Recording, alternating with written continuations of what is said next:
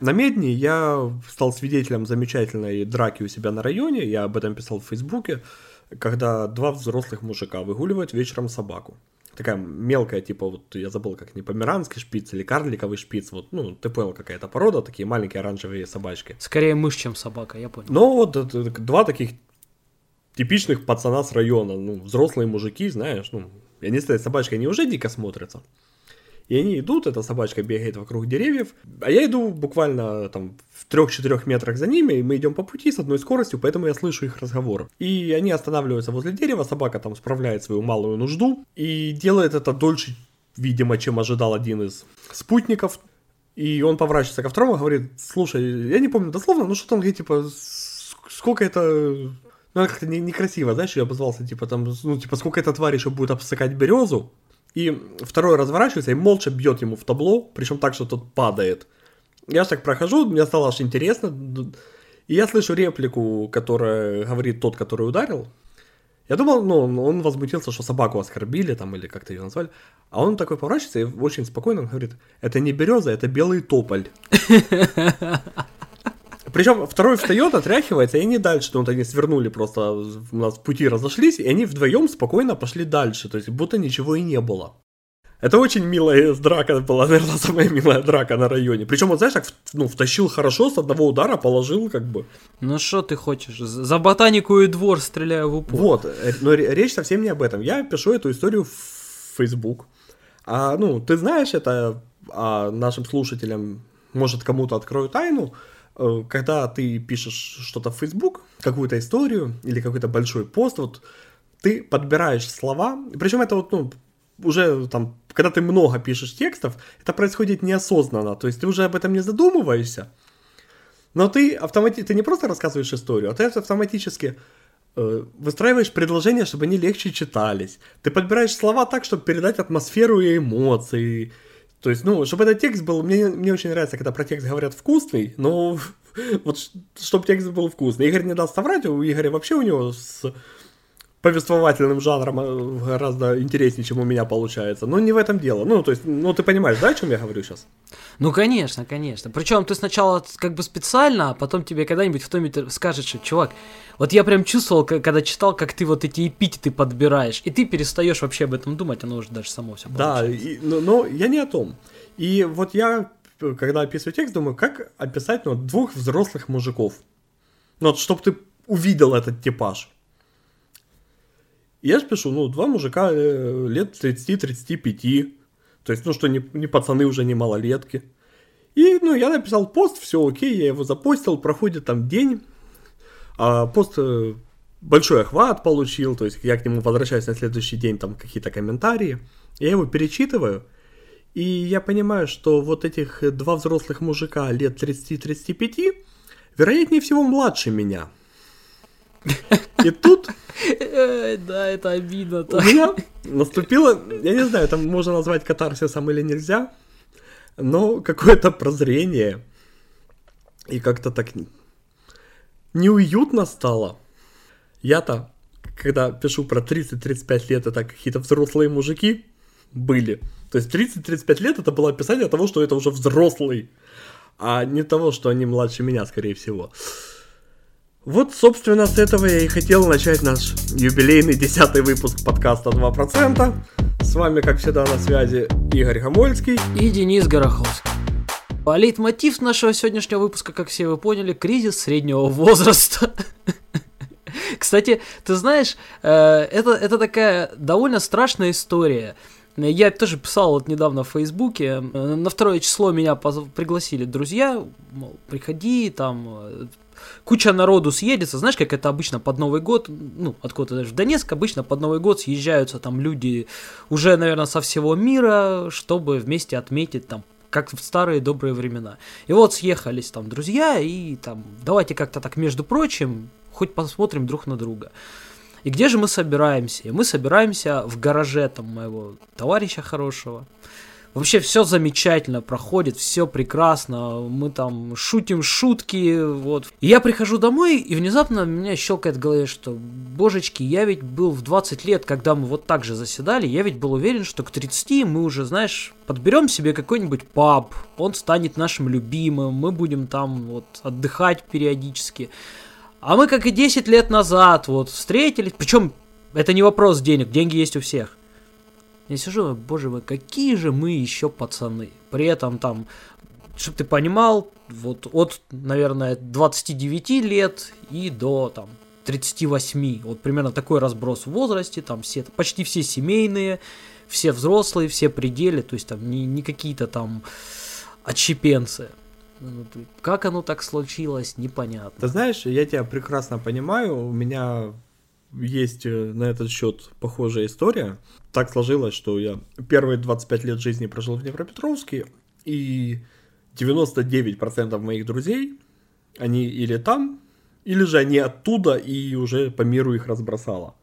Поэтому, когда я приезжаю в Днепропетровск, я всегда стараюсь найти время встретиться как раз с этими друзьями, и тоже мы там, э, ну, собственно, был двор в котором мы, или там большинство из нас жило, кто-то жил там рядом, ну, это был двор такой, центр тусовки. Сейчас уже все разъехались, уже, ну, двор-то, собственно, это тот двор, где жили родители, а уже, ну, все взрослые люди, все живут на своих квартирах или там, ну, кто где. И вот, знаешь, ну, вот я приезжаю, там всех обзваниваю, мы собираемся. И идем гулять, вот мы по, по району ходим, вот, ну, вот как мы ходили, когда нам было 15 лет, 20 лет. Я к чему? Мне когда-то моя супруга говорит, так а я говорю, там, я сейчас пойду встречусь там с Лешей, там обещал Славик подъехать. Я говорю, пойдем мы погуляем. Она говорит, так а вы что, куда-то где-то, ну, сидеть пойдете?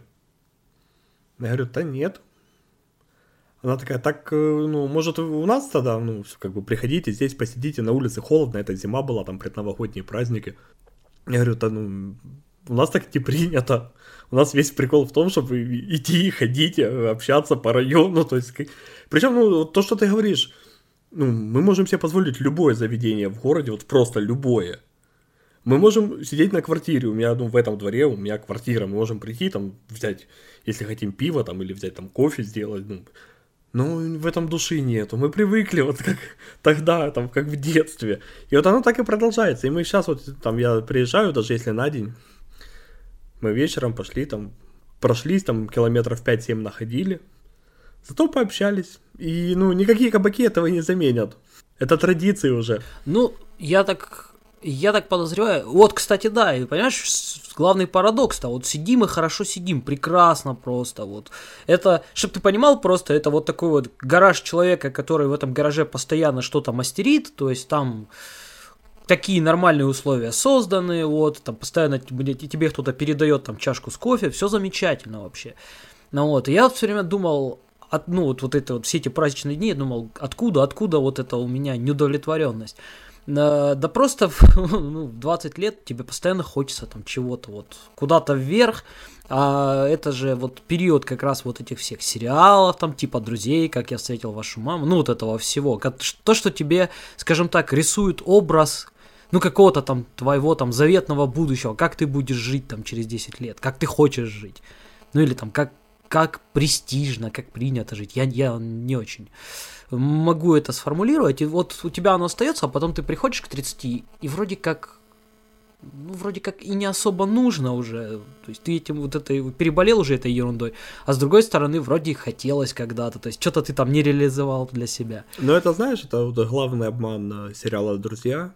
Это что шесть взрослых людей в середине буднего дня могут сидеть в кофейне в том числе. Не, ну они там как-то очень странно все работают, это да. Там... Не, я на самом деле, я когда-то находил э, классную подборку каких-то, ну, знаешь, заведомых э, неправд в сериалах.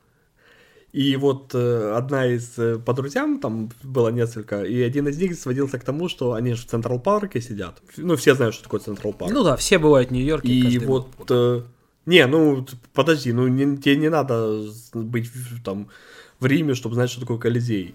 Ну ладно, ладно, ладно, допустим. И, короче, в Централ Парке в кафе такие очереди, они постоянно приходят, то есть у них было в отдельную шутку выведена ситуация, когда их столик был ну, занят. Диван, диван у них там был. Ну, да. диван, да, я имею. А в целом они же зачастую приходят, там свободные места в кафе есть. Такого не бывает в Централ Марке, там стоят очереди во все кафе. Кстати, вот эта шутка про диван, который типа наш, она кочует из сериала в сериал, из фильма в фильм. То есть она там была сначала в «Друзьях», потом она была в «Как я встретил вашу маму», потом она была в «Гриффинах», еще где-то. Она вот постоянно. Не, ну ты знаешь, а- а, ну, оно имеет под собой место быть, и у меня просто э, мои там старшие школьные и часть студенческих лет, э, как раз у нас были подобные места, где мы собирались, Э, там, когда я учился там в старших классах, у меня у товарищей был свой компьютерный клуб, и там было два зала компьютерных и зал кафе.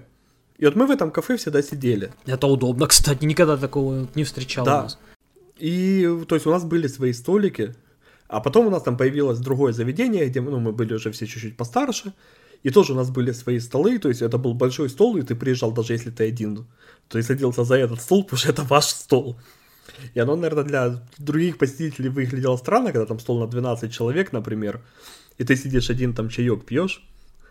Причем, ну, ты заехал чай выпить, ты никого не ждешь, ты попил чай, стоял и уехал. Но стол ты занимал, пока ты сидел.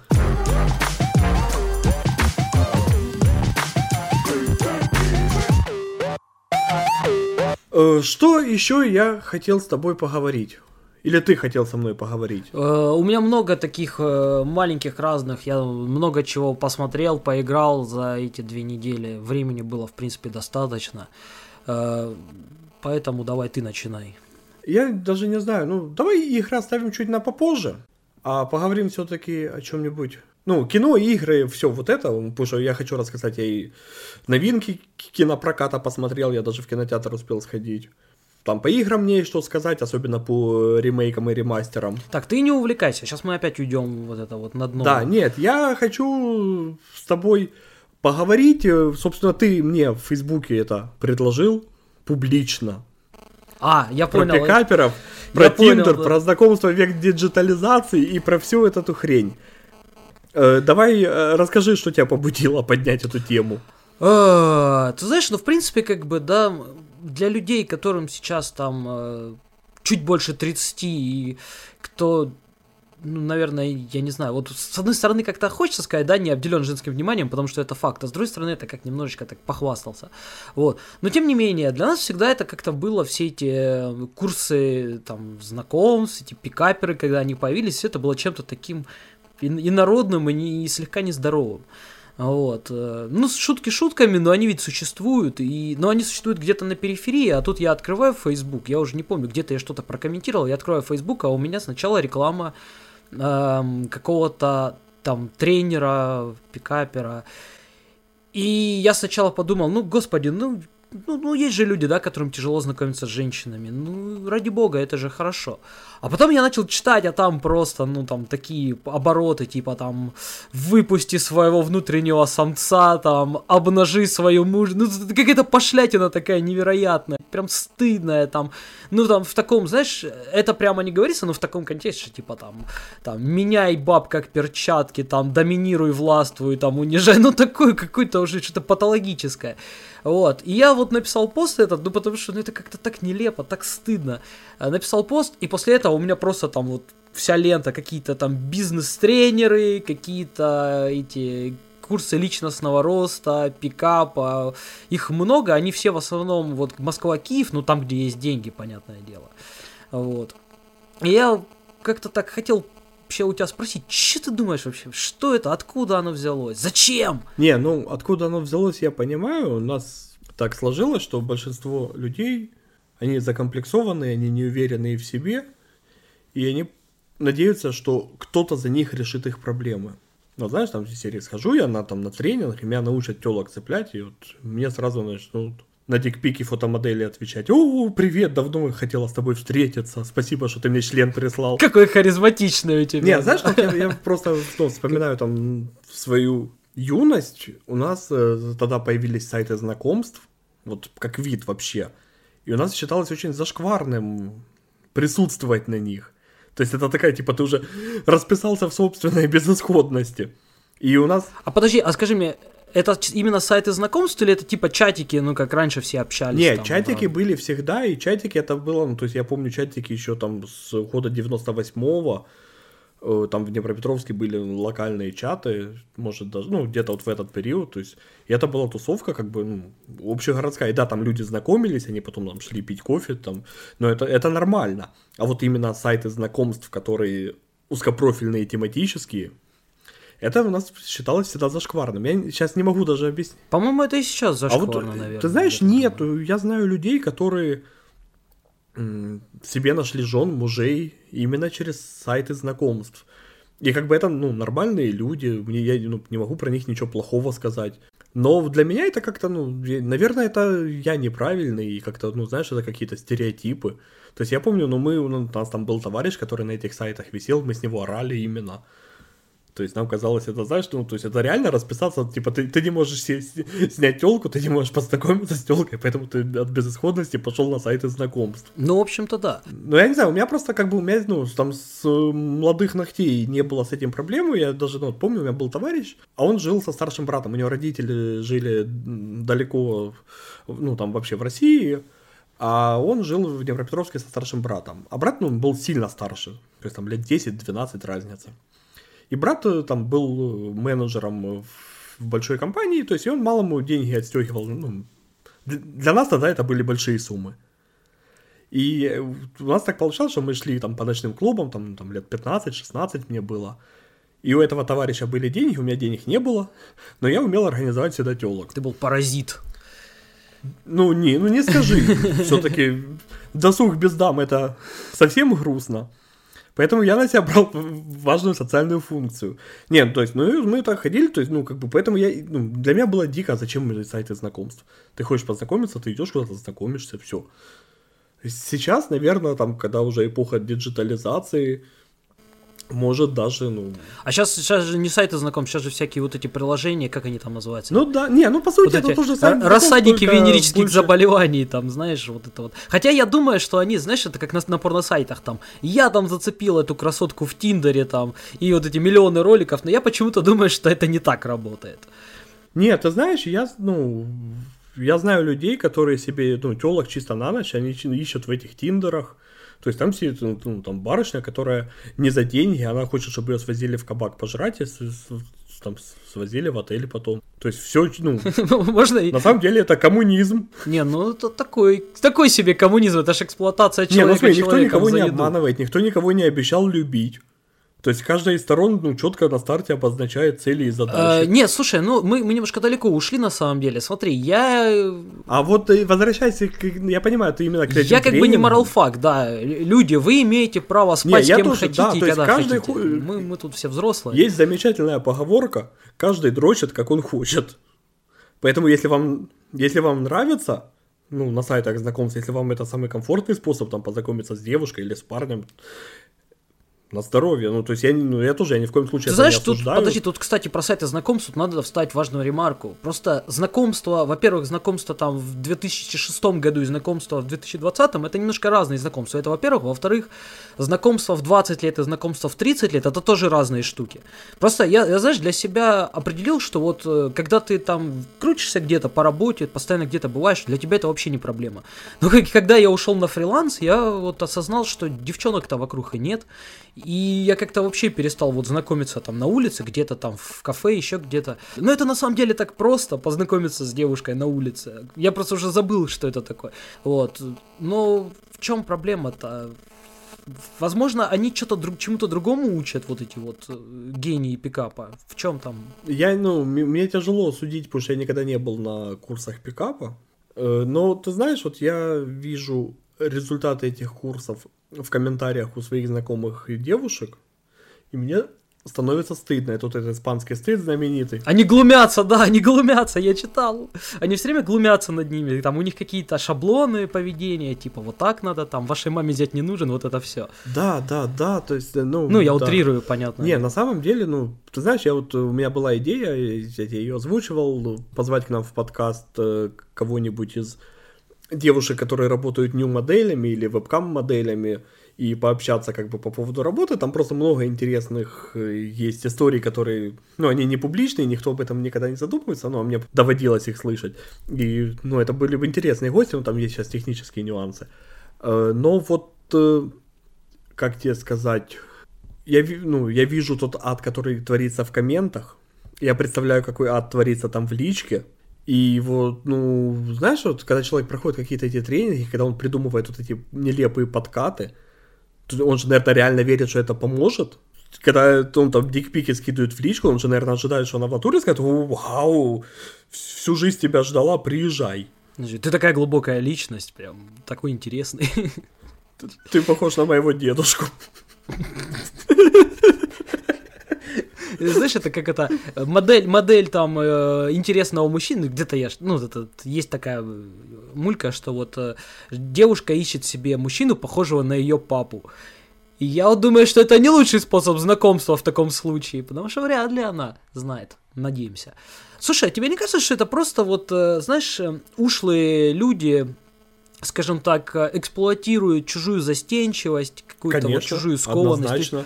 А у них не стоит задача, перед ним не стоит задача там реально научить человека там, да, как-то вот э, полюбить себя, перестать там заморачиваться, думать там как-то позитивно Слушай, на эту тему. Давай честно, ни у кого, ни у одного тренера, неважно какие это курсы, не стоит задача научить. У него стоит задача заработать, заработать денег, денег да. но при этом у хороших тренеров стоит задача заработать денег так, чтобы клиент остался доволен и порекомендовал тебя своим друзьям. А от этого уже как бы требует научить или чего-то. А вот эти разовые курсы, ну извини меня, как бы, пацаны, ну то, с чего мы начали. Я же говорил, никто за вас ваши проблемы решать не будет.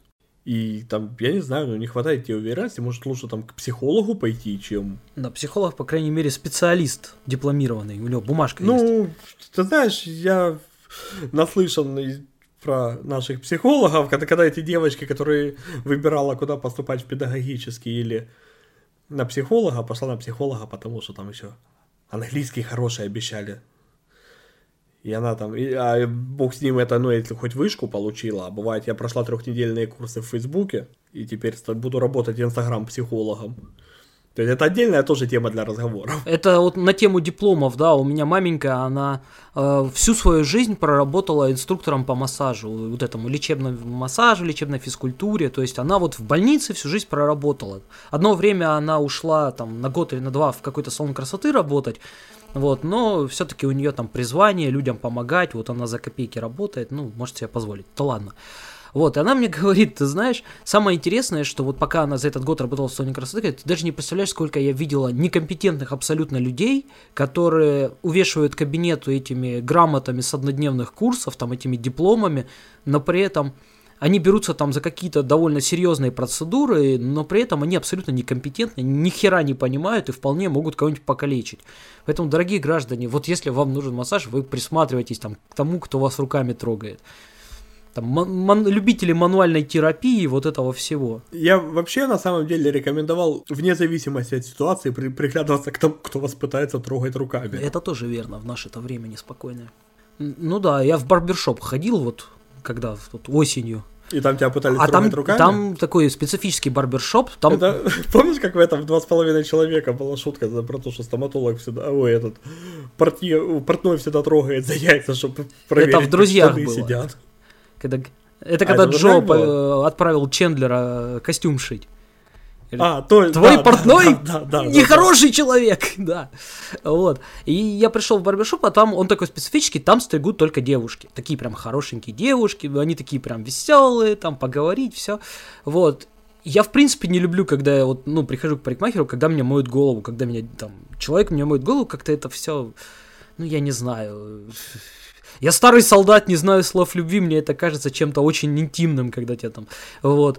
Но оказалось, что, ну, там разговаривали с мастером, и оказалось, что есть другой барбершоп в городе, он называется «Царь», и там мастера только мужчины. Я вот себе просто представил, что я прихожу, да, в заведение, а там мужчина, который занят профессионально тем, что стрижет волосы, он трогает тебя руками за голову. И мне эта мысль очень сильно не понравилась. Прям, прям она меня вот смутила-смутила. Лучше ходить к девчонкам. Ну, не знаю, у меня мастер мужик, и как бы у меня никак, никаких проблем нету, когда он меня трогает за голову. Он не пытался целовать тебя Но, за ты ушком? знаешь, тут есть... Не, ну, лизнул разок. Не, на самом деле, раз ты уже заговорил за барбершопы, вот э, пару лет назад в Киеве появилась мода на барбершопы, в которых мастера все девушки, и они там чуть ли не в бикини работают. Не, ну это, э, это такое уже. Вот, ты знаешь, э, тут два аспекта. Аспект первый. Я, когда иду стричься, я хочу, чтобы меня хорошо постригли. А я не всегда уверен, что человек, согласный работать в бикини, является хорошим мастером. Как минимум. Потому что хороший мастер может зарабатывать и без бикини. А второй аспект, ну окей, гипотетически мы допускаем, что вот э, девушка в бикини, она хороший мастер. Вот стрижка занимает там 40 минут в среднем, да? 40 минут вокруг тебя ходит практически обнаженная девушка, которая периодически тебе затылок случайно трется грудью там или... Это ж 40 минут тупо неудобно сидеть. Вот это вот, знаешь, когда, говорит, я, говорит, все время, когда встает, прячу под ремень, говорит, сразу и кайф, и маскировка. Ну, ну, не знаю. Знаешь, меня в этом даже не это смущает, ну, хрен с ним там, ну, как это, ну, встал и встал, хрен с ним, ладно. Другой момент – во-первых, ты с этой девушкой... Не, меня не смущает, это физически неудобно. 40 минут, то есть когда... Вот, эм, я, я, я тебе просто, ну, я, я не понимаю концепцию стриптизов, ну, у меня есть знакомые, которые мы любим ходить в стрипуху. Нахрена? Ну, да, руками трогать нельзя. То есть, если ты хочешь как бы стрип с продолжением, это один вопрос. А когда ты просто пришел посмотреть, ну, как бы, да, тебе понравилось, и ты со стояком ушел, офигеть. Грустный такой. Вечер прошел на ура. Причем вы пришли компания, там, 3-4 мужика, и в четвером потом вот эти флагштоки и ушли в Утро в казарме такое, знаешь, палаточный городок. Да, то есть, ну, пацаны, ну хотите там, ну если нужен секс, купите себе секс, если вы его не можете организовать бесплатно. А вот именно Не, концепция... но их четверо, они могут организовать, но вряд ли хотят. Не, ну там, нормальные люди, как бы, ну я в целом, то есть мне концепция стриптиза непонятна, то есть зачем платить деньги, короче. И вот эти салоны, то есть я понимаю, что они мне пытаются продать э, обнаженных девушек, а не стрижку. Нахрена, если я хочу посмотреть на обнаженных девушек, я могу пойти в стрипуху.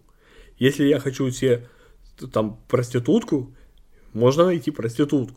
Если я хочу постричься, я хочу, чтобы меня нормально постригли. Ну, это они, они посчитали, видимо, это киллер фичей какой-то. Нет, ты знаешь, я, я подозреваю, что вот, э, вот эти как раз э, гости пикап-курсов, они туда и ходят. Они еще там селфи пилят. Представляешь, он сидит, сидит 40 минут и слова вымолвить не может, потому что он страшно смущен. Да, но не, а ты же понимаешь, потом запилить селфи там с ними, все там куда-то там в Инстаграм запостить, типа, ну, hustle for life.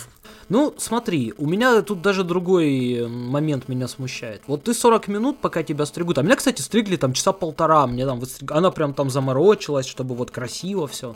Вот. Вот представь себе, сидишь ты полтора часа, полтора часа ты с ней общаешься. Во-первых, то, что она раздета, это ты уже с ней не можешь общаться на равных, да, то есть это уже как бы человек такой, какой-то такой немножечко уни- униженном формате с тобой общается, вот, типа пытается тебе угодить. Ну, я, я, я не готов, правда, вот я не готов. Мне лучше, знаешь, вот она, она все равно красивая, это одетая девушка, она вот мастер, ты к ней пришел стричься, вот у вас нормальные такие деловые отношения, вы на равных общаетесь.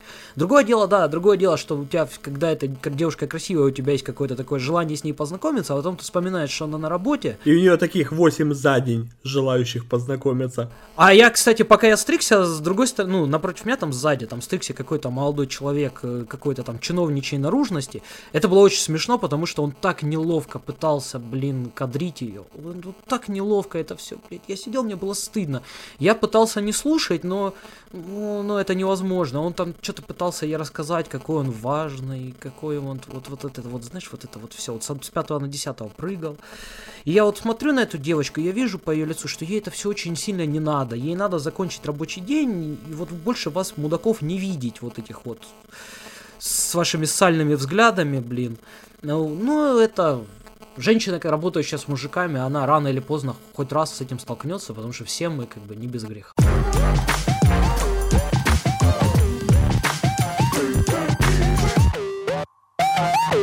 Ну что, а собственно, про вещи насущные мы поговорили. Про политику мы говорить не будем принципиально, потому что... Потому что Рождество. Потому что про нее говорят сегодня все. И я предлагаю перейти к темам, что было посмотрено за эту праздничную неделю.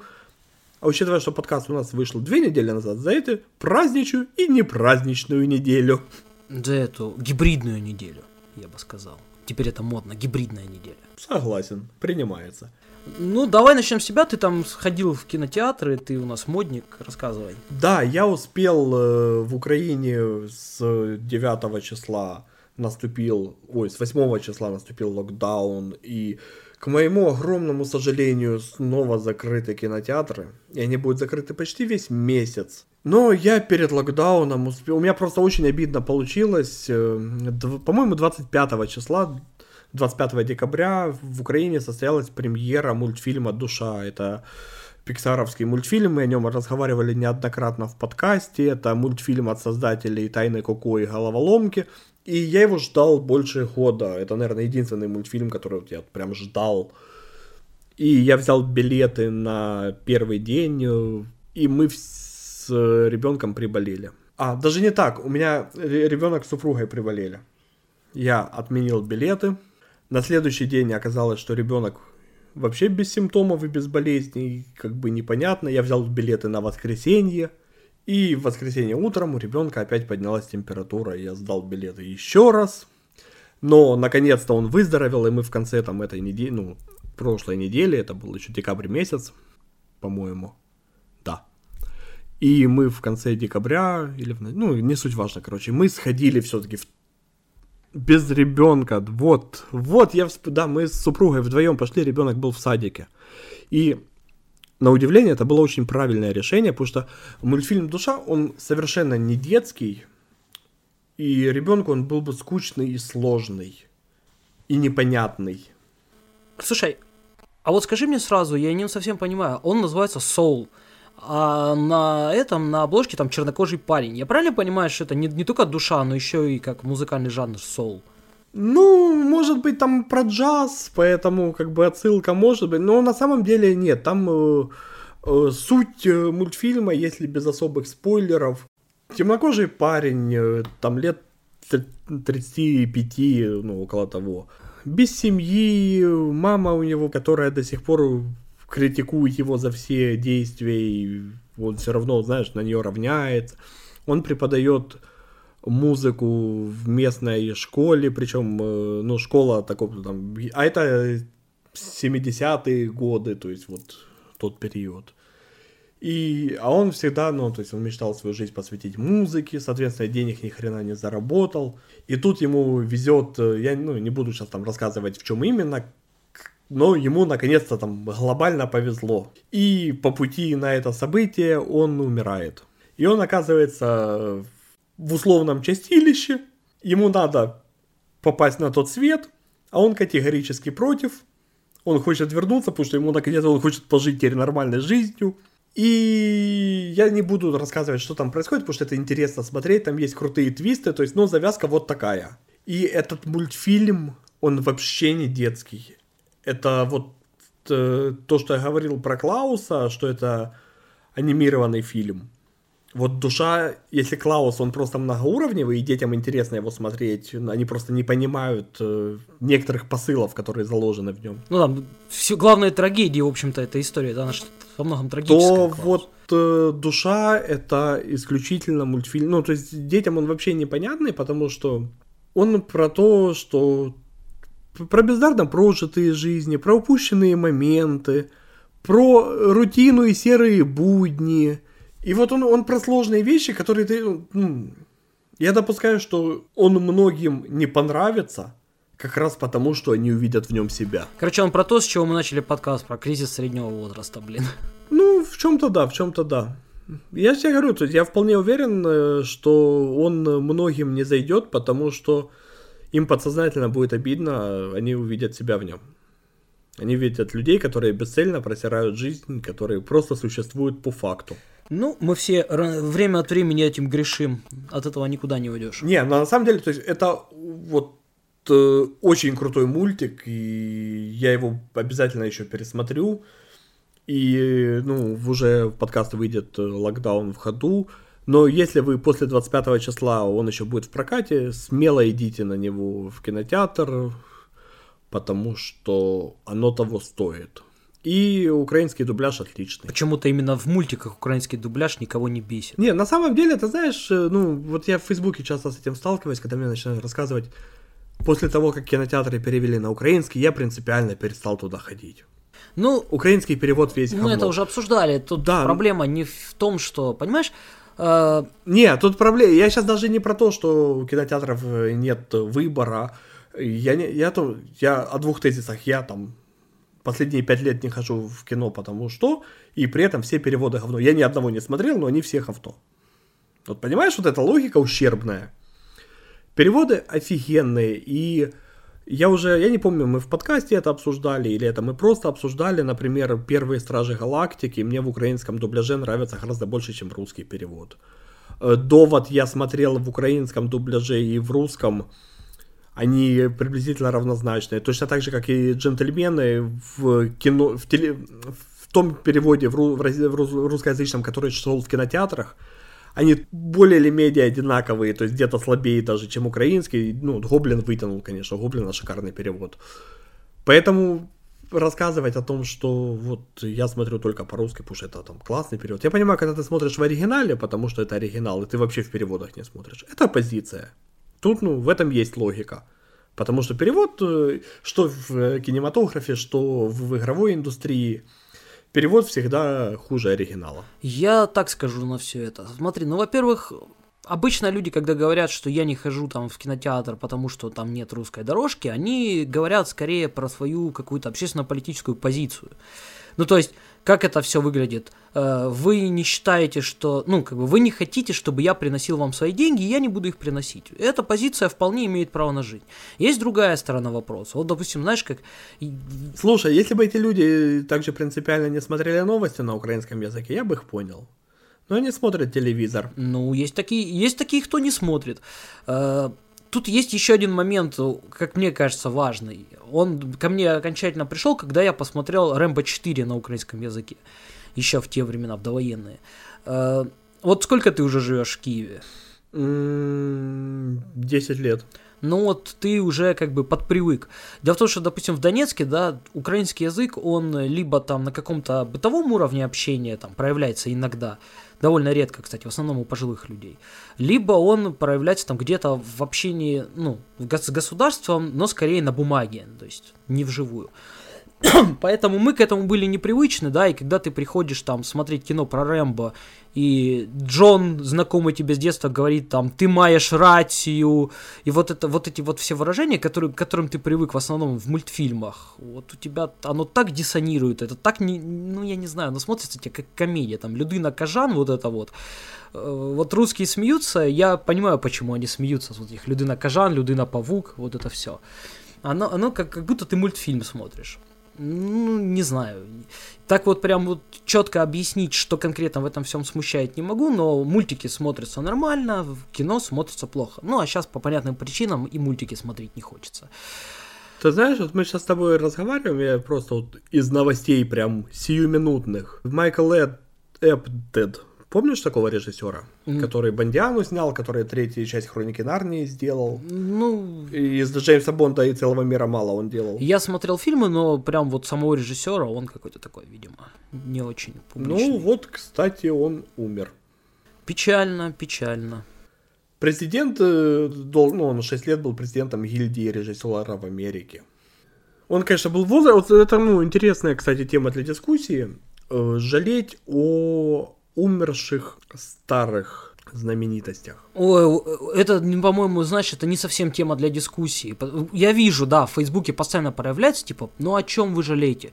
Но человек прожил такую жизнь, о которой вы даже мечтать не могли. Не, я не об этом. Я о том, что, ну, например, когда там умер Стэн Ли, он 15 последних лет своей жизни ничего не делал для индустрии, кроме съемок в камео. Ну, он, он уже все сделал. То есть индустрия, да, то есть э, э, мы для индустрии мы ничего не потеряли. Точно так же, когда умирает э, ну, там, кто-то из актеров, которому 90 лет, и он последние 20 лет ни в кино, ни в театре не играл.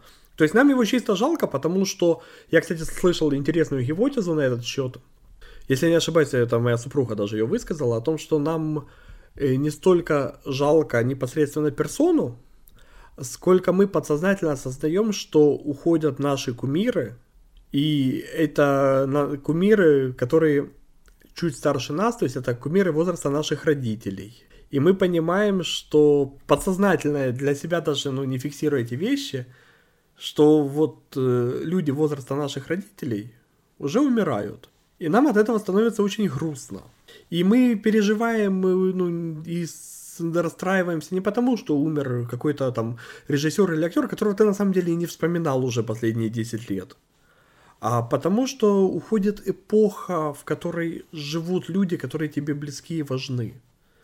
А вместе с этой эпохой рано или поздно уйдут сами эти люди. Ну да, получается, знаешь как, получается, отмирает часть твоей действительности, то есть то, что было в ней всегда.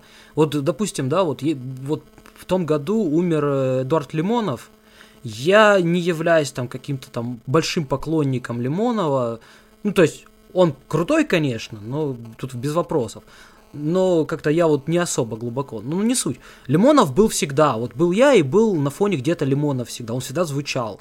И когда этот человек умер, ты вроде как, ну, понимаешь, э, это человек, который прожил там длинную, насыщенную жизнь. Это знаешь, как этот, кто, Ален Делон говорил, что я просто хочу умереть, все, умерли все, кого я любил, мне не нравится вот эта новая реальность, мне не нравится, что в ней происходит. Я просто хочу умереть уже, я не хочу вот в это все видеть. Вот я боюсь, что однажды и мы все будем так думать. И это, возможно, произойдет несколько раньше, чем у него. Кстати, вот смотри, вот пока я, да, я просто забуду. Вот даже если говорить о каких-то там кумирах детства, там всяких этих Сталлоне, там Шварценеггерах, их, их ведь много довольно новых появилось, там это тот же Джейсон Стэтхэм, но тот же Джейсон Стэтхэм, например, не стал вот одним из тех, потому что он появился сильно позже. То есть э, вот есть какой-то такой типа золотой пантеон, да, для любого мальчишки из 90-х. А вот эти вот э, новые герои... Ну ты понимаешь, этот пантеон связан с тем, что их э, было просто меньше. Угу. Реально звезд боевиков 80-х на пальцах рук можно перечислить. И ног, их человек 20 примерно. Я думаю, что мы сейчас с тобой 20 и не вспомним. Вот из таких прям вот уровня Сталлоне, там Бандама, Лунгрена. Ты ж не забываешь, что наше и американское восприятие, оно сильно отличается. Вот, допустим, американцы там, кто такой Майкл Дудиков, да, там.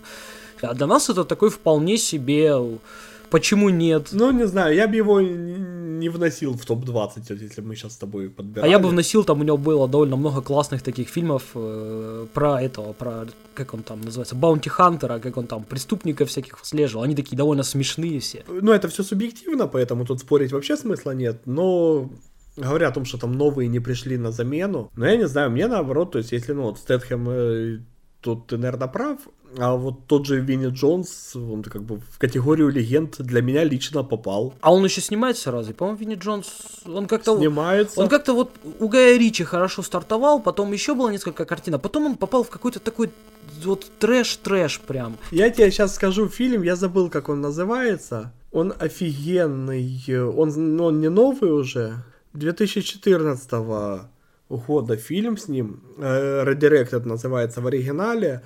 У нас он вышел или занесло, или перенаправленный.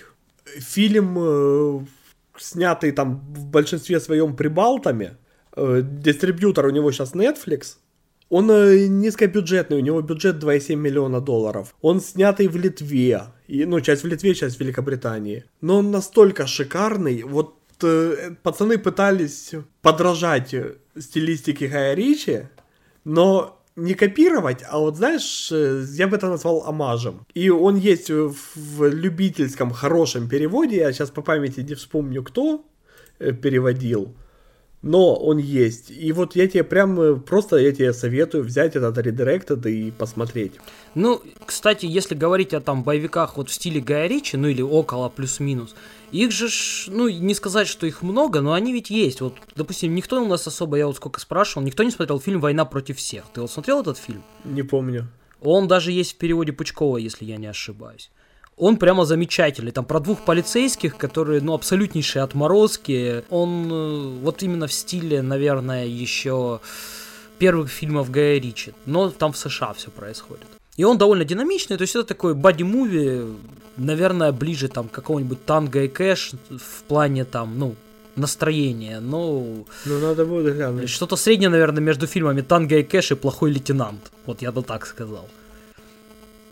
Очень советую посмотреть на досуге. Потому что просто в при... обычные боевики, да, вот как, э, как в 90-е, как там фильмы со Стэтхэмом, я их уже, например, не могу смотреть, мне скучно. Я тебе говорю, посмотри Red Directed, он э, минимум он смешной. Ну, Винни Джонс, он там на своей харизме, в принципе, может вытянуть там даже съемки на телефон.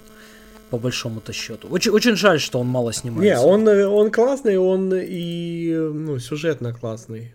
Мне в этом плане мне всегда обидно за Джейсона Стэттема, который, в принципе, довольно здорово снимался и у Гая Ричи, и потом там э, в паре фильмов такого же плана. Не, ну слушай, а потом он начал же- играть э, одинаковых Дэнни мужиков в черных костюмах, образа. вот этих вот с этими каменными подбородками. И это уже просто невыносимо смотреть. Так а что в итоге с душой, смотреть или не смотреть? Обязательно смотреть, это однозначно лучший мультфильм со времен Тайны Коко. Рекомендация крепкая, с такой раньше в политбюро принимали. Не, на самом деле, он, э, он и грустный, он э, с правильным посылом. Но я же тебе говорю, основная опасность мультика «Душа» в том, что кто-то в нем может увидеть себя. Только если персонажу там еще повезло, не повезло, это обсуждаемо, то в твоем случае, ну, я имею в виду не тебя лично, а в случае зрителя чудо может не случиться.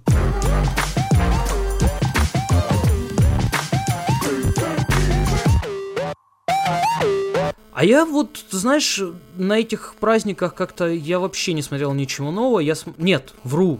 Я позавчера посмотрел... Вышло два эпизода сериала «Стража» по Терри Пратчету, ну, по мотивам.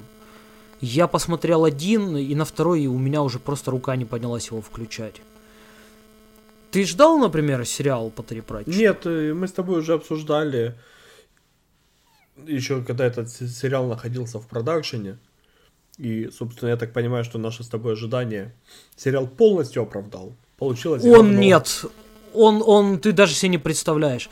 Понимаешь, после Ведьмака, да, после сериала про Ведьмака, мне многие упрекали, что вот ты хочешь какой-то экранизации книги, а это отдельное произведение, смотри его как отдельное произведение, все будет хорошо. Ну, вообще-то нет, ну ладно, я решил для себя, что я вот сейчас включу и посмотрю непредвзято, вот как будто я не читал книги. Я включил, за первые 15 минут я не улыбнулся ни разу. Не то, что там не засмеялся, я даже не улыбнулся и не хмыкнул ни разу. Он, он просто не смешной. Это, знаешь, вот почему-то он, во-первых, выполнен в стилистике такой вот близкой к фильму «Судья Дред». То есть там все какие-то, вот как будто это какой-то постапокалипсис. Ну, это, это выглядит отвратительно, это звучит отвратительно. Ни одной шутки нет смешной. Не знаю. А, а потом я решил посмотреть его вот через призму книги. Мне тут в комментариях сразу написали в Фейсбуке, что никто вам ничего не обещал, это просто продукт по мотивам. У меня вопрос, вот, может, ты мне объяснишь. Если э, от первоисточника в сериале остались имена и названия, и то не все, то нахера вообще такие мотивы? Ну, то есть там вот есть, допустим, вот этот там Сэмюэль Ваймс, да, командир стражи. Но это вообще другой персонаж, он вообще другой. То есть он ничем не похож на книжного. Это какой-то, он, знаешь, такое впечатление, что он пытается изображать Джима Керри в фильме Эйс Вентура. Он постоянно кривляется, вот он постоянно какой-то вот такой дерганый, у него зачем-то подкрашены глаза, а, вот. При этом они настолько вообще не запаривались, это вот прям какая-то творческая импотенция. Вот там, помнишь, вот э, этот персонаж есть Маркоу, и там автор говорит, что после того, как он там всю жизнь проработал в шахте, его фигура стала напоминать морковку. Ну, то есть, вот он такой весь. Вот. Здесь он это говорит, вот он экспозицию, они все экспозицию говорят словами. То есть Марков говорит, а меня, кстати, зовут Марков. И это не из-за цвета волос, а из-за фигуры. И такой показывает, что у него плечи широкие. Ну, блин, ребят, это ж кино, вы же должны показывать. Он, он не должен говорить это словами. Ну как это? Ну, тем более, ну... Ну да, хуже только субтитрами еще объяснять. Не, лучше было бы только если бы они... Да не, хотя нет, вот если бы они ввели закадровый голос, я бы, бог с ним, ладно, это плохо, но я бы это простил. Вот. Но, но здесь, это, это же самое, если бы, знаешь, вот, если бы Понтий Пилат там в экранизации Мастера и Маргариты говорил, обратите внимание, у меня белый плащ с кровавым подбоем. Или, или там какой-нибудь типа Лит Матвеевич Воробьянинов, там вот он там, то он там леопардом скоком прыгает, то еще что-нибудь, там вот он говорил, смотрите, я прыгаю, я не просто иду, я... Да, ну, когда что это? Волан говорит, а Анушка уже разлила масло, но это Мгм. аллюзия. Такой, кстати, там, или, знаешь, кстати, это отсылка к, к Евангелии, вот это вот все. Или там, знаешь, как в игре Mass Effect, у нас тут есть проект Лазарь, мы воскрешаем Цезаря, ну вы же поняли, да, это же такой прям субтитры, вы же поняли, это же Лазарь, ну, вы же понимаете, да, вы же читали, читали.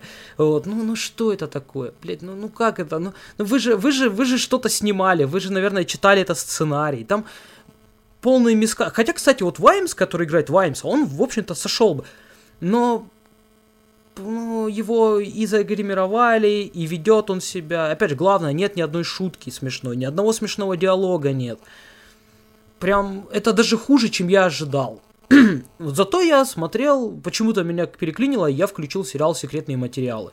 Я вот перед подкастом, я уже, знаешь, вот досмотрел 20 эпизод, потому что мне прям хотелось его досмотреть. Как ни странно, сериал вообще не состарился. Для меня, как там, для уже человека там к три- после 30, он какие-то новые оттенки приобрел. Что Теперь я его смотрю не столько там из-за каких-то монстров и расследований, а потому что мне интересно наблюдать за отношениями главных героев. Вот это вот, вот у людей, которые, которых тянет друг к другу, вот их вот это вот профессиональные отношения, которые там то в дружбу, то еще куда-то, вот они так вот постоянно как маятник качаются, это прям очень интересно наблюдать. Плюс мне очень нравится Джиллиан Андерсон с детства. И, как ни странно, сериал не устарел. Немножечко, конечно, подустарели спецэффекты, но сериал-то весь не про спецэффекты, их там очень мало, практически там нету. Ну, кстати, я тебе уже в Фейсбуке говорил, я тебе повторю, попробуй, посмотри этот фриндж, который за гранью или грань, он в разных переводах. Я пробовал когда-то, мне... И, ну, это все-таки Джей. Абрамс, на секундочку. Мне не нравятся персонажи.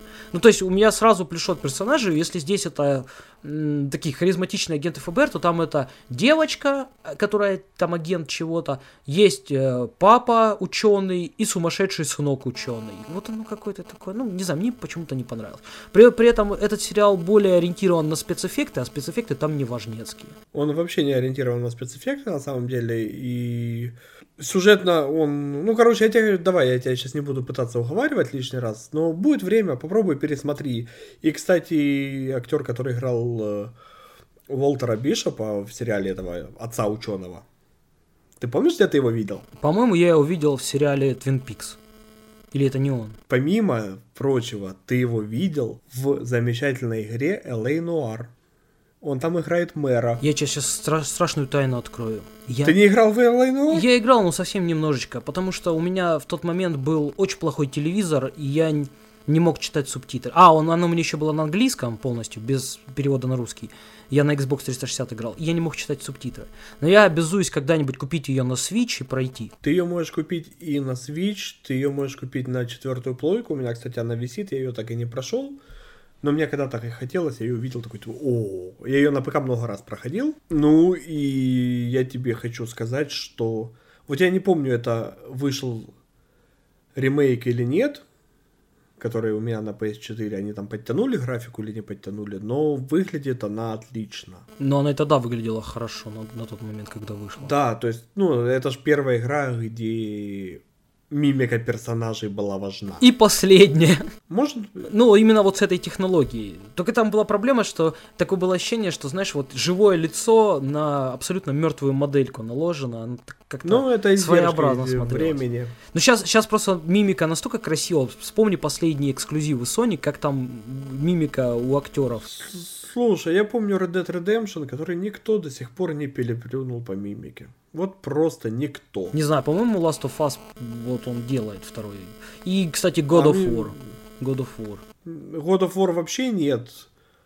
А вот, э, ну, Last of Us близко. Но я не знаю, у меня в Red Dead Redemption мимика вот глубина детализации, все эти, ну, короче, это надо видеть, что мы с тобой сейчас в аудиоподкасте обсуждаем. Не, ну там, мимику. там же классный был момент, когда он говорит, на кого, говорит, мы будем охотиться? А то так, не глядя на него, так насыпешь, ты будешь охотиться на оленя, мальчик. Говорит.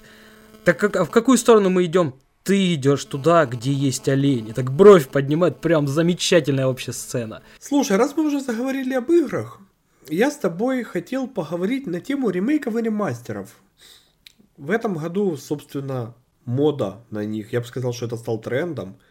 И случилось страшное, ремейки и ремастеры начали делать не только классные игры, но и все подряд. Ну, снять с говна сметанку, сливки. Не, ну это к тому, что в следующем году, наверное, ремейков и ремастеров будет еще больше, потому что свое говно продать второй раз попробуют многие компании. Я за вот собственно, последние несколько недель я прошел первую, вторую мафию. Сейчас я играю в третью мафию это шикарно. И вот я прям кайфую. Ты знаешь, давай с другой стороны зайдем.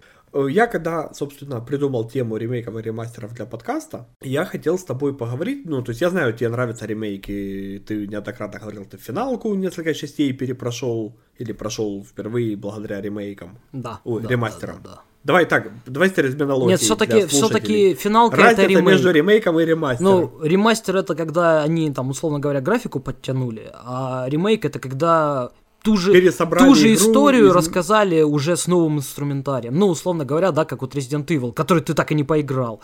Вот. А мы сейчас про него поговорим.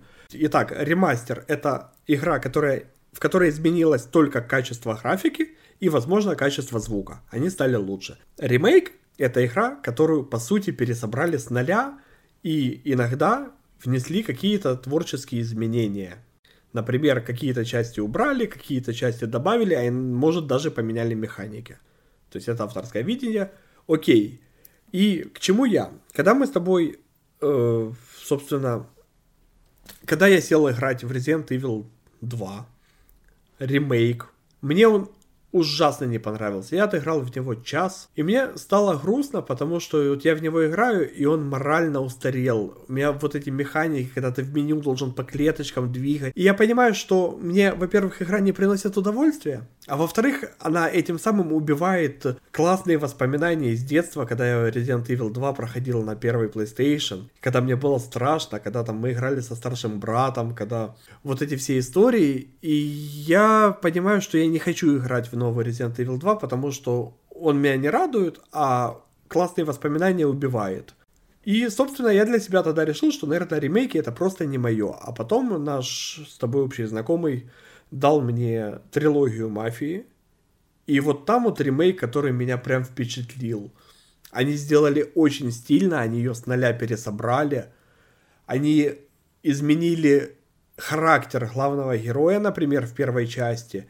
И кстати, по отзывам и по рецензиям в интернете, там было очень много хейта на этот счет, потому что в оригинальной части у тебя главный герой был таксист, который попал в ситуацию, и он, ну, он был по-нормальному трусливый, потому что, ну, любого рядового человека ты сейчас вытяни из будничной суеты и запихни в середину мафиозных разборок, он себя не будет вести как капу, он себя будет вести как человек, который никогда в жизни никого не убивал, и ему страшно, когда рядом стреляют. А вот э, в ремейке они его сделали таким более отмороженным, более жестким. Но это, на удивление, не испортило игру, у тебя просто немножко другой главный герой. И это такое творческое переосмысление игры. Так что вот э, и первая, и вторая мафия, я их уже прошел, они мне зашли прям с удовольствием. Но я тебе объясню твою дилемму. Так что ремейк ремейку, как оказалось, рознь. Тут не ремейк ремейку рознь, тут надо просто очень четко понимать, что, во-первых, э, мафия это все-таки игра взрослая, ну там взрослая история объективно.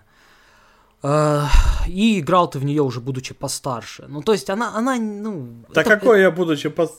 постарше? Я в нее играл в каком году она вышла? Давай ну, нулевые, 2002 нулевые. года она. Ну да, а в Resident во второй ты в каком возрасте играл? Ну, 98 -го года релиз, то есть играл я в 99-м 2000 Ну, ты вот сам понимаешь, что для, это для тебя сейчас там 4 года, это фигня. А в детстве 4 года у тебя целый мир меняется несколько раз. Но тут дело даже, ну, не только в этом. Ты же учитываешь, что Resident Evil это, в общем-то, би-муви, всегда был би-муви. Вот. К тому же survival horror, вот ты говоришь, там по клеточкам двигать, но survival horror это очень консервативный жанр, по большому счету. То есть в нем можно менять там некоторые аспекты, но другие аспекты, они будут всегда те же. Те же. В свое время была революционная игра, сделали они э, этот, господи, Alone in the Dark, там на новых технологиях, там не было стандартного инвентаря, они сделали, что у тебя вот куртка, и ты в этой куртке вот распихиваешь прям. Но оказалось, что люди такое не хотят. Они хотят, как раньше, чтобы было нормальное меню, нормальная вот эта вся история с клеточками, с инвентарем и всем остальным. Кто-то это принимает, кто-то не принимает. Для меня лично это вот как раз воспоминание о том, как оно было раньше. И мне еще не хватило, единственное чего, это ленты для печатной машинки. То есть раньше там ты ж должен был сохраняться, беречь эту ленту, чтобы у тебя там а здесь нет, здесь ты сохраняешь уже сколько хочешь. Хоть там каждые две минуты сохраняйся. Вот. Но геймплейна, допустим, вот именно основной геймплей, да, геймплейна, она клевая, она прям современная. Особенно, когда появляется тиран, там вообще все меняется у тебя геймплейно. Да, есть, конечно, ты, тебе прям бросаются в глаза вот эти условности из 90-х, вот этот геймдизайн 90-х, которые оставлены намеренно. Но они ведь для того и оставлены, чтобы тебя цеплять вот эти вот старые твои воспоминания. Ну вот ты видишь, ну, опять же, я ну, не говорю там хороший, плохой, никаких оценочных суждений, я говорю, что мне она не зашла, мне в нее, ну, ну опять же, я, например, вот э, там, э, тебе нравится на свече играть. Я в игры, ну, подобной категории, то я не готов вообще играть, то есть я не вижу мотивации сейчас там выложить деньги за Switch, чтобы играть в игры, которые мне напоминают и игры на 8-16-битных приставках. Um, так подожди. Я игры, понимаю, которые что... тебе напоминают... Ну, подожди, я... ты, ты, ты тут путаешь понятия. Uh, игры, которые тебе напоминают 16-битные, это Индия. Они также выходят и на PlayStation 4, и на ПК, они весь всюду Нет, выходят. ну подожди, я в тот же Cuphead, вот я не готов играть. Так он ну, на PlayStation я не 4 понимаю, выходит. Зачем? Я просто его беру на Switch, ну, потому что не... мне на нем тупо удобнее играть. Нет, так я не о том, я его не буду никогда играть и на PlayStation 4, хотя, ну, как бы, это...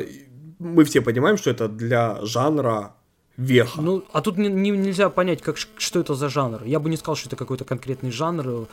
На Сеге, допустим, таких игр не было. Именно вот в плане...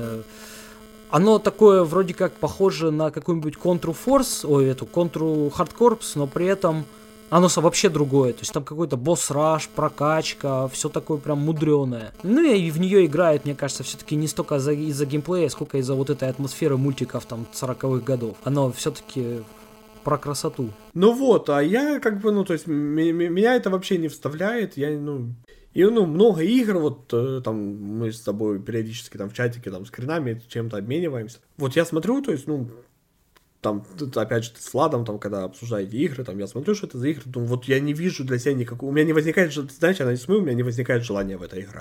Вот точно так же, вот, э, ну, Resident, я на него смотрю, я понимаю, зачем оставлены эти механики. Я понимаю, что это, ну, отсылки к, к канонической, к оригинальной игре, то есть они пытались это сохранить перед... Ну, если, пацаны, это на 20 лет устарело. То есть я не готов в это играть, потому что это должно меня вернуть в какие-то воспоминания.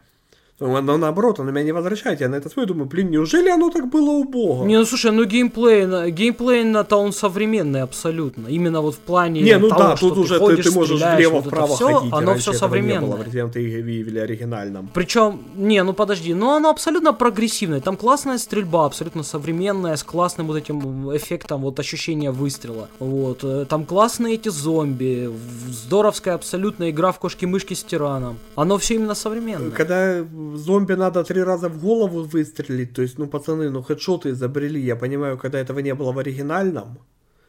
Но вас лор обязывает даже. То есть, э, вот, ну, вот такие вещи, я тебе говорю, ну, мне она не зашла, я ее отложил. Может быть, когда-нибудь вернусь там под настроение, я не знаю. Но в целом, вот... Э, короче, у меня очень специфическое ко всему это отношение. Сейчас давай, не, не, мы с тобой полчаса уже спорим про эту тему, и мы как бы ничего друг другу нового не сказали, и слушателям вряд ли это интересно, потому что большинство из них вообще не понимает, о чем речь идет. Не, ну объективно, ну какой нахуй капхэт?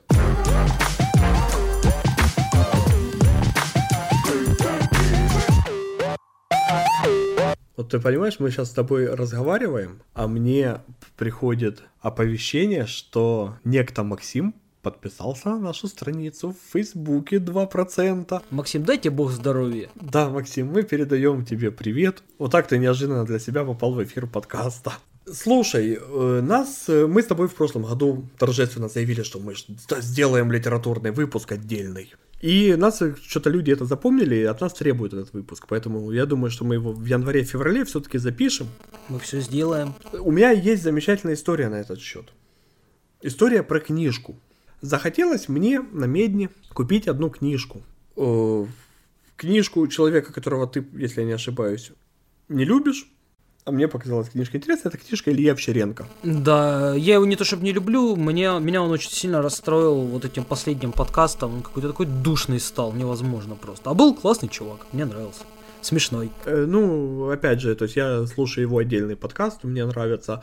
И э, речь вообще не об этом. Он э, написал книжку, книжка, посвященная вещам, которые мне интересны. Это, по сути, книжку, которую можно отнести в разряд деловой литературы. А Илья Овчаренко, для слушателей, которые нас не знают, это генеральный продюсер, если не ошибаюсь, таких проектов, как «Намедни» Парфенова, это Вилсакома, автор идеи, и YouTube проекта Канделаки.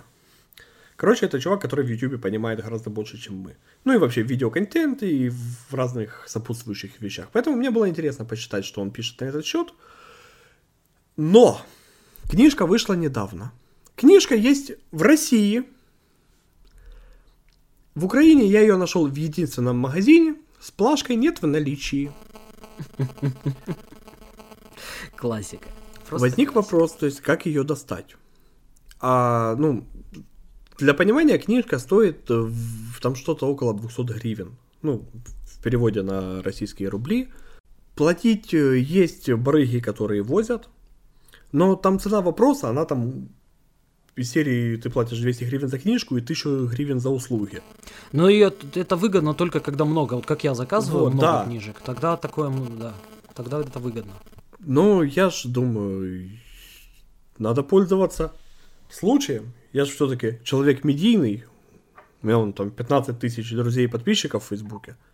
Сто процентов кто-то из России в Украину катается.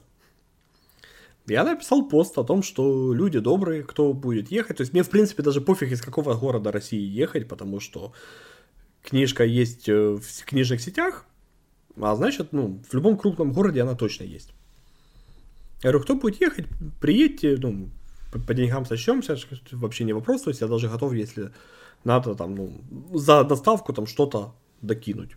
И мне действительно начинают достаточно много людей, там человек 15, наверное, мне написали, что там планирую ехать в конце января, планирую ехать э, в феврале, там, я сейчас в России, когда возвращаться не буду, но могу захватить. Ну, все реальные варианты, но они не на сегодня. Ну, и на ближайший срок. Я же всем э, отписываюсь из серии «Спасибо большое, что не прошли мимо». Я как бы о себе отдельно выписываю кто когда, то есть, ну, чтобы понимать по датам.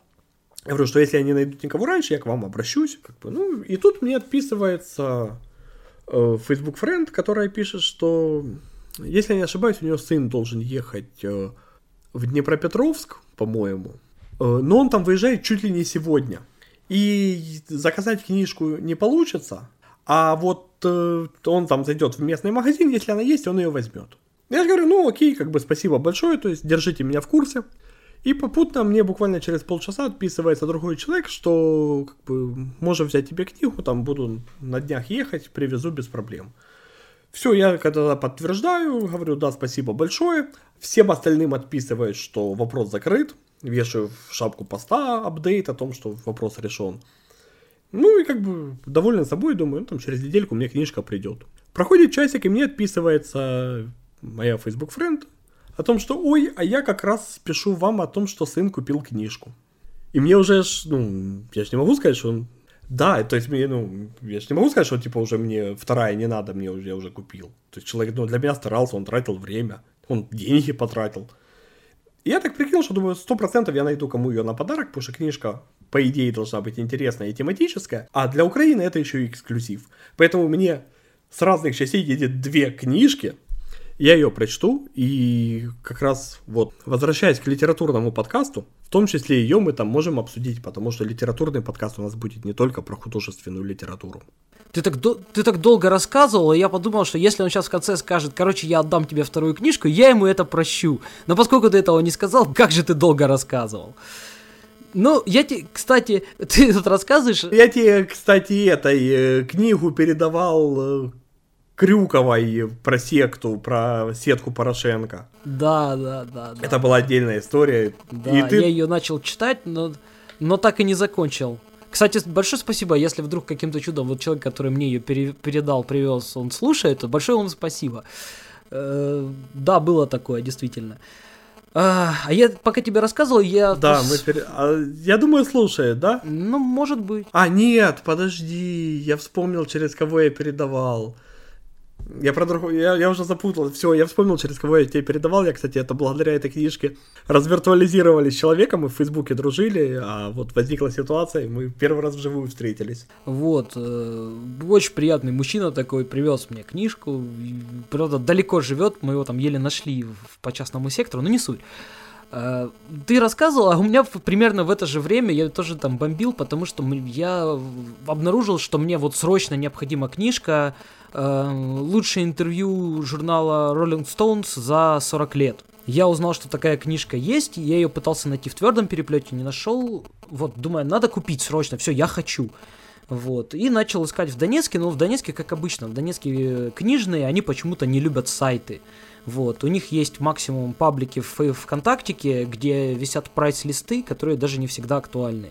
Я покрутился, покрутился и в итоге заказал ее. Российскую книгу, блин, я заказал в каком-то украинском магазине, и мне ее там передали. Ну, даже из дома выходить не пришлось, короче. Возможно, я даже успею ее прочитать. Да, поэтому я э, больше и тебе говорю, что надо как-то актуализировать, потому что, знаешь, ну, вроде ты же жизнь много всего прочел, думаешь, найдется что в подкасте рассказать. А оно, с одной стороны, ну, мы же не будем 4 часа про книги говорить, чтобы хотя бы тезисно там ключевые какие-то вехи упомянуть. А с другой стороны, ну, хочется же рассказать о чем-то еще и новом, а не только о Кинге, с которому мы с тобой и так уже один там выпуск подкаста практически полностью посвятили. Кстати, о Кинге, блин. Слушай, это же ужас. Э, я прям не знаю. У меня как это я, конечно, всегда подозревал, что, ну, все писатели, вообще все люди вот, вот тянут свои какие-то эти болячки в творчество. Я тут недавно начал читать новый сборник повести Кинга, называется «И будет, кровь, будет кровь».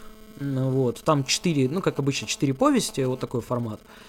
Я сейчас дочитываю третью и имею сказать, что это какой-то кошмар. Вот при всем моем абсолютно нейтральном отношении к Дональду Трампу, мне совершенно неинтересно, что по его поводу думает Стивен Кинг.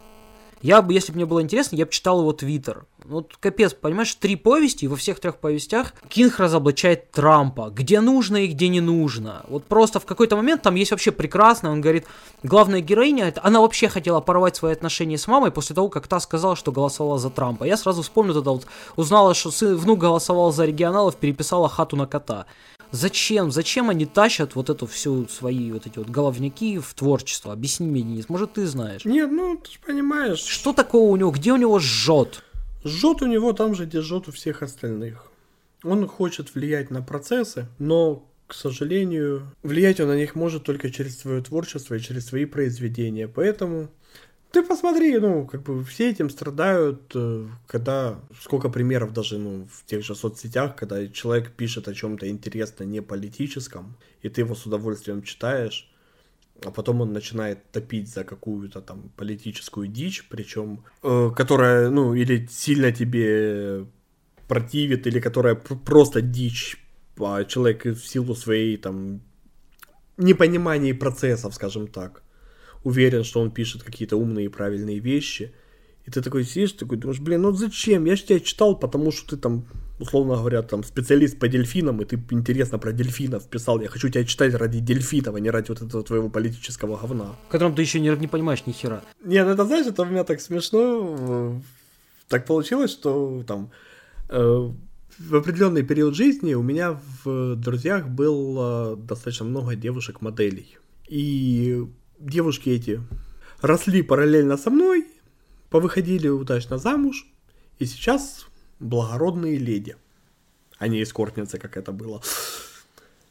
И вот некоторые из них резко стали политизированными после замужества. Я так понимаю, что это связано с бизнес-интересами супругов. Сто процентов.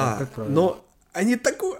А она как была моделью, так и осталась. Мы ничего не имеем против моделей, просто, ну, они бывают разные, давайте не будем. Они бывают разные, но зачастую они вот такие.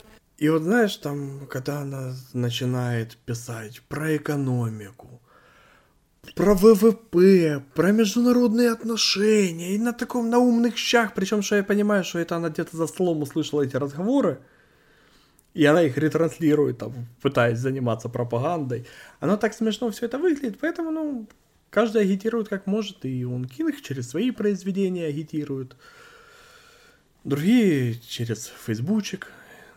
Но обидно, когда человек действительно, ну, то есть он писал что-то классное, а потом начинает вот этой дичью заниматься. Поэтому, если он там однажды я перестану читать Кинга, потому что у него политики станет больше, чем ужасов, это, это скорее всего, единственная реальная причина ну, не читать вполне может быть. будет, потому что ну, дяденька с годами прям на, поднаторел в писательском мастерстве, и многие аспекты прям у него гениальные получаются. Но все больше и больше дедушку тянет куда-то в какую-то сторону, там, какой-то анти, антироссийскости, антисоветскости, вот вообще все, в принципе, вот это вот какой-то комок этих каких-то непонятных идей, там, ой, там, а президент, как обычно, в своем твиттере написал какую-то ахинею. Ну вот зачем мне это в книжке, там, про мальчика, который дружит, там, с пожилым дяденькой, и у них там какая-то дружба, там, специфическая, в хорошем смысле. Вот зачем мне это? Мне это не надо, я не хочу это читать. Ну да, да, да, у каждого как бы своя история, каждый делает, что считает нужным, поэтому... Ну что, будем на этой оптимистической ноте заканчивать наш юбилейный десятый выпуск подкаста. Мы сделали это. Хотя Мы это некоторые сделали. сомневались. Мы Поэтому, даже сами друзья, периодически сомневались, но мы упорные, ё... Или упоротые. Поэтому, друзья, как всегда, спасибо, что были с нами. Продолжайте нас слушать. Продолжайте рассказывать о нас своим друзьям, потому что чем вас будет больше, тем нас будет чаще. До свидания, друзья. До свидания.